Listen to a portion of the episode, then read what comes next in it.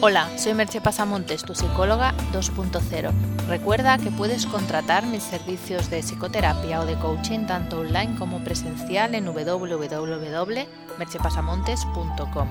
Allí también podrás descargar mis libros electrónicos. El podcast de hoy lleva por título ¿De qué depende tu autoestima?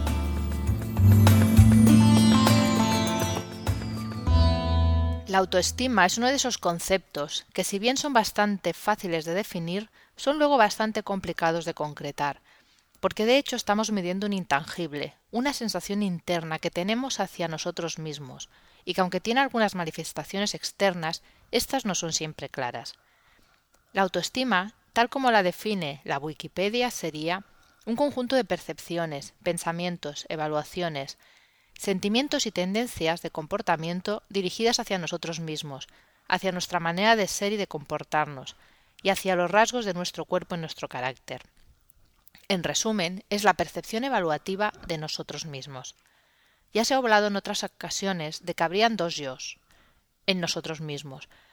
Un yo ideal, que equivaldría a lo que entendemos por personalidad, y que carga con todo lo que las personas influyentes de nuestro entorno han proyectado sobre nosotros, y un yo real que sería algo más esencial, menos influido por el entorno, como un estado interno que no necesita de la influencia externa para saberse valioso, que se ama por el hecho de existir. Sé que no son conceptos fáciles, pues no estamos acostumbrados a pensar en ellos de esa manera, y porque además no es sencillo distinguir cuándo estamos en un yo y cuándo en el otro. La mayoría de las veces estamos en el yo ideal, haciendo lo que los demás esperan o esperaron en algún momento de nosotros, y que se grabó a fuego en nuestro interior, porque incluso cuando nos rebelamos, estamos actuados estamos actuando movidos por eso que nos grabaron, con la única diferencia que en lugar de a favor vamos en contra. Pero eso no es ser libre. La verdadera libertad solo puede venir del yo real, de esa parte esencial de nosotros mismos con la que tan complicado resulta conectar. Pues para hacerlo hay que quitar todas las capas de lo que no eres. Has de dejar de querer mejorarte a ti mismo, pues eso sigue siendo parte de quien no eres. Has de conectar con lo que eres realmente, aunque eso te sorprenda, te golpee, te cambie las expectativas e incluso te cambie la vida. Desprenderte de quien te creías que eras es un proceso duro. Has trabajado mucho para construir ese falso yo y no resulta fácil soltarlo. Porque además jamás puedes soltarlo del todo. Lo máximo que puedes aspirar es a conocerlo y desde ahí poderlo relativizar. Como no son conceptos fáciles de explicar, os relataré un cuento que tal vez ayude a ilustrar el estado interior del que estoy hablando, que dice así. Un viajero había llegado a las afueras de una aldea y acampó bajo un árbol para pasar la noche. De pronto llegó corriendo un joven que entusiasmado le gritó Dame la piedra preciosa. El viajero lo miró desconcertado y le preguntó Lo siento, pero no sé de qué me hablas.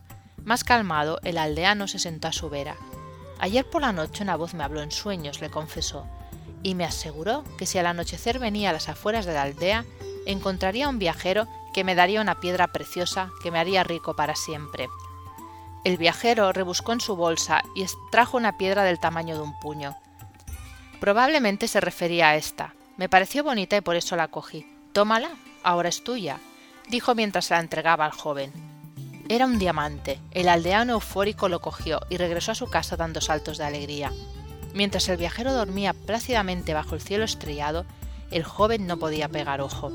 El miedo a que le robaran su tesoro le había quitado el sueño y pasó toda la noche en vela. Al amanecer, fue de nuevo corriendo en busca de aquel viajero.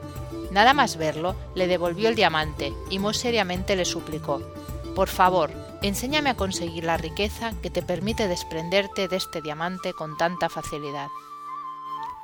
El cuento tiene varias lecturas posibles. Una más obvia sería el desapego de las riquezas materiales, pero hay otra más simbólica, en la que el diamante representaría al yo ideal o ego.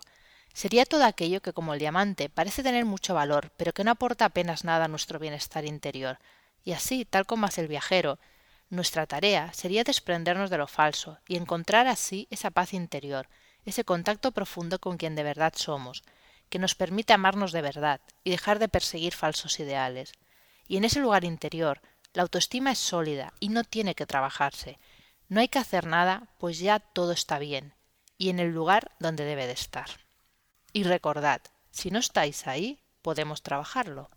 os dejo con dos preguntas. ¿Cómo es tu autoestima? ¿Reconoces a tu yo ideal? Hasta aquí el podcast de hoy.